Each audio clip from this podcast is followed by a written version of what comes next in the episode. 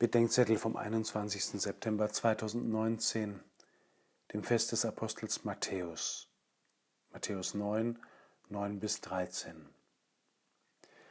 Als ich das Evangelium gerade gelesen, das Buch verehrt und auf den Ambo zurückgelegt habe, sehe ich, dass mein damals vielleicht zehnjähriger Neffe mit seiner Mutter flüstert.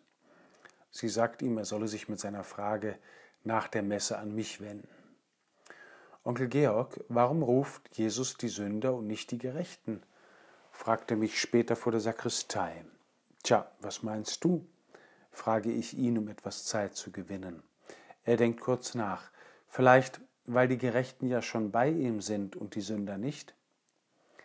Hätten wir es dabei belassen, wäre es ein kurzes Gespräch gewesen. Also frage ich zurück, und meinst du, dass es viele gibt, die so gerecht sind, dass sie von Jesus gar nicht mehr gerufen werden müssen?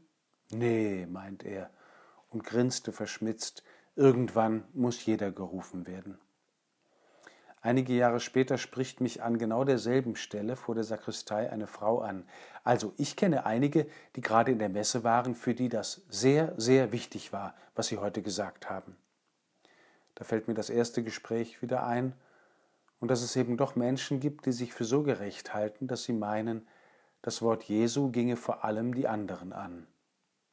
Caravaggio stellt auf dem Bild der Berufung des Matthäus in der Kirche San Luigi dei Francesi in Rom den Moment dar, in dem Matthäus sich fragt, ob der Ruf Jesu eigentlich ihm gilt. Er zeigt mit dem Finger auf sich selbst, als wollte er fragen, meinst du mich? Es muss sein ganzes Leben geprägt haben, von diesem Wort gemeint zu sein. Folge mir nach.